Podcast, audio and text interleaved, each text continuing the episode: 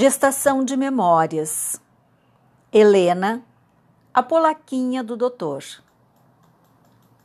Helena Selma Stein, minha mãe, nasceu em 1925 no interior do Rio Grande do Sul.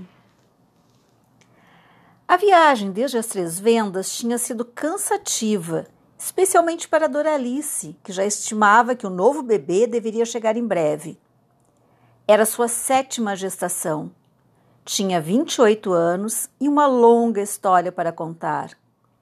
Sua irmã Palmira a recebeu em sua casa, a ela e a toda a sua vasta família. José Costa, casado com Palmira Silva, era gerente do Banco da Província em Cruz Alta, no Rio Grande do Sul. A cidade não era exatamente no caminho de Porto Alegre, mas seria um alívio ter o auxílio da irmã para o parto e poder se acomodar no luxuoso casarão, sede do banco, era uma construção nova, projeto de um renomado arquiteto alemão chamado Theo Windersvan. Na madrugada de quarta-feira, dia 16 de setembro, precisamente às três e meia da manhã, nasce uma menina saudável que recebe o nome de Helena Selma. O primeiro em homenagem à irmã do Dr. Stein, seu pai. O segundo nome até hoje não se sabe a origem. E também não importa, porque só era usado quando a pequena polaquinha, apelido carinhoso dado por seu pai, revelava seu temperamento teimoso de virginiana. Felizes, seu pai Bartolomeu e sua irmã mais velha, Lieta, saem à praça em frente ao banco e plantam uma árvore em homenagem à pequena. Passado o período protocolar de parto e resguardo, a família segue viagem para Porto Alegre. Segundo sua irmã Flávia, em deliciosa viagem de trem em carro-leito. Vão morar em Teresópolis, bairro de Porto Alegre, na chácara da tia Julieta. O batizado. Toda de branco, uma roupa linda, com rendas, babados e sapatos de pelica, como conta outra de suas irmãs, a Maria era 5 de setembro de 1926, uma festa. Nesse mesmo ano, as filhas do Dr. Stein tiveram sarampo, na época uma doença muito grave. Tila e Helena passaram muito mal, ficaram nove dias sem fala. O Dr. Stein chamou para tratá-las um colega, o Dr. Carlos Hofmeister. Tiveram que usar balão de oxigênio, mas conseguiram salvá-las. Segundo sua irmã Flávia, o pai comprou uma cabrita para elas tomarem leite, gordo e forte. Chamou-se a cabrita de alfazema e as acompanhou até o Capivari. Tila e Helena, com leite forte, nutritivo e saudável, ficaram fortes, sadias e molecas. Muitos anos depois, já casada, com filhos, Helena fez questão de ir à inauguração do Hospital Santo Antônio em Porto Alegre e se aproximar do já velhinho Dr. Hofmeister para lhe agradecer pessoalmente por ter salvo sua vida. Lembro bem da emoção daquele senhor de cabelos brancos ao ver ali a cristalização da missão de sua profissão. E ali, Helena ensinou para sua filha, ainda uma criança, o exemplo e o valor da gratidão expressa. Das coisas que Helena recorda, já se passam lá nas grotas, como ela chamava o lugar onde foram morar. No interior do Rio Grande do Sul, um lugar sem recursos, com carência dos serviços do médico, seu pai, que era quase um sacerdote na sua vontade de curar. A vida era um paraíso. Como ela mesmo conta em suas lembranças, nossa casa era alegre, cheia de gente. Às vezes, meu pai trazia seus pacientes e transformava nossos quartos e salas em um pequeno hospital. Como era cheia de mistérios aquela sala de operações. Quando os pacientes iam embora, vinham outros. Melhor, mais acolhedora era a nossa cozinha. Pequena, quentinha. Nas longas noites de inverno, Nosso pai lia para nós livros que guardo no fundo do coração. O que mais me emocionou foi um, de aventuras no Amazonas, ao longo do Amazonas. A personagem feminina tinha meu nome. Cada dia, papai lia trechos emocionantes. Eu os vivi, um por um. Tinha coisas gostosas para se comer. A gente via sair quentinhos aqueles gostosos bolinhos com canela. Outra coisa que me fascinava eram sacos de açúcar empilhados na metade do quarto. Não era dispensa, não, era quarto mesmo. E laranjas, tantas que iam até o teto. Papai fazia em grandes tonéis um vinho especial de laranjas. Todos os anos enchia aqueles tonéis de vinho. Mamãe fazia tachadas de doces e geleias. O que eu mais gostava não eram das gostosas geleias, mas o laranjal empilhado no fundo do quarto. Um dia, o paraíso começou a fechar as portas. O bom doutor Stein morreu. Helena tinha oito anos. Lembra que ele chamou todos os filhos e conversou com cada um separadamente. Para ela, pediu que nunca desse seu nome a um filho e que nunca casasse com um rapaz que não fosse católico. Três anos depois, parte sua mãe, Doralice. A família foi separada, cada um para um canto, vivendo como dava. Helena era uma pequena adolescente que passou por um tio muito severo não teve dúvidas. Fugiu para a casa da tia mais querida ali perto. Acabou em um colégio interno, onde também não teve dias felizes. Ela conta. As freiras eram más, judiavam da gente, humilhavam e tratavam como empregadas. Tínhamos que varrer as salas de aula, lavar roupa, lavar o chão, e se não estava ao gosto, xingavam e botavam de castigo. O castigo era na sala de aula. Eu ficava de costas para as colegas e a professora dizia: Helena é uma vadia, relaxada, porca e burra. Vocês têm que ser caprichosas. É feio uma menina relaxada. Eu pensava: será que essa freira não morre nunca? Que vontade de xingar frei, freira feia, burra, velha. Mas eu pensava: se digo tudo isso, ela me bota para a rua. E aí, onde é que eu vou ficar? Não tenho dinheiro, nem ninguém por mim. Aí chorava. Mas novos tempos começaram a surgir. Helena vai com sua irmã Flávia para cuidar do pequeno Paulo Clóvis para Cachoeira, Cachoeira do Sul. Uma janela, um rapaz que passa, outro Paulo, o seu Paulo. Helena, do sorriso maroto, adolescente que se recusa a deixar de sonhar, conhece seu futuro marido. Ela com 14 ele com 18 anos. Mas não seria assim tão fácil. Cinco anos ainda passariam e quilômetros os separariam. Helena foi morar longe. Primeiro Passo do Sobrado, depois Porto Alegre e, por fim, na capital federal, Rio de Janeiro.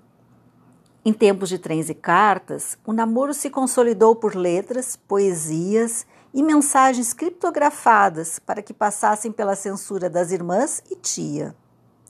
Um susto! Seu Paulo fora convocado para ir lutar com os aliados na Europa. Eram tempos da Grande Guerra na Europa. Ela, como filha de alemão, tinha que esconder o sobrenome Stein para que as cartas não fossem abertas também pelos censores.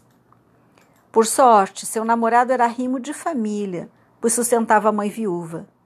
Sendo assim, conseguiram a sua dispensa para desagrado dele, que danado queria se aventurar pelo velho mundo. Helena volta. Entre cinemas e voos pelos céus de Cachoeira do Sul, eles retomam os planos de casamento, concretizado em 1944. Por sorte dos dois, Paulo, que tinha sido batizado em uma igreja evangélica pelo pai, o foi depois na católica pela mãe. Ela não precisou quebrar a promessa feita ao seu pai no leito de morte. Talvez ali refletisse o quanto as intolerâncias religiosas podem afastar as pessoas que se amam. Para a lua de mel, viajaram de trem e balsa até Porto Alegre e se hospedaram em um famoso hotel que tinha ficado pronto dez anos antes.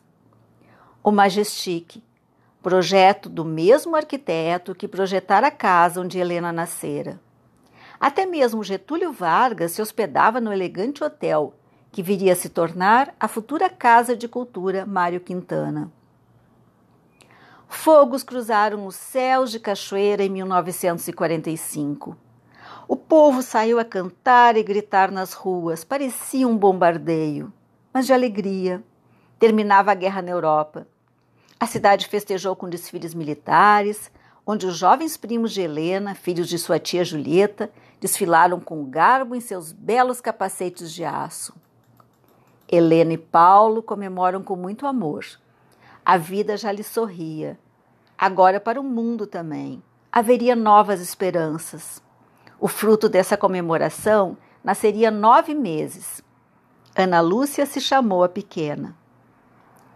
Quando Helena sentiu as dores do parto, sua sogra correu para chamar a parteira. Embora nascessem nos hospitais, as crianças eram, eram ainda conduzidas pelas experientes mulheres, ficando os médicos para alguma complicação.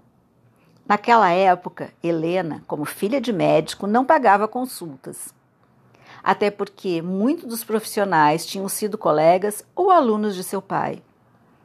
A parteira examinou a jovem mulher e menosprezou as dores. Talvez Helena não fosse escandalosa, mas foi certeira no tabefe que deu na mulher quando essa lhe disse em português alemoado que não eram com essas dorezinhas que o nenê nasceria. Mas no meio do caminho para casa, a velha tomou juízo e voltou com a certeza da vontade da jovem esposa de dar esse presente ao marido. A menina nasceu, faltando 15 para meia-noite, no dia do aniversário de seu pai. Três anos mais tarde, nasce o Fábio. O nome, homenagem ao sogro, morto em combate quando ela nem havia nascido, já estava escolhido desde sempre. Dessa vez, o jovem Paulo estava presente, porque tinham voltado a morar em Cachoeira.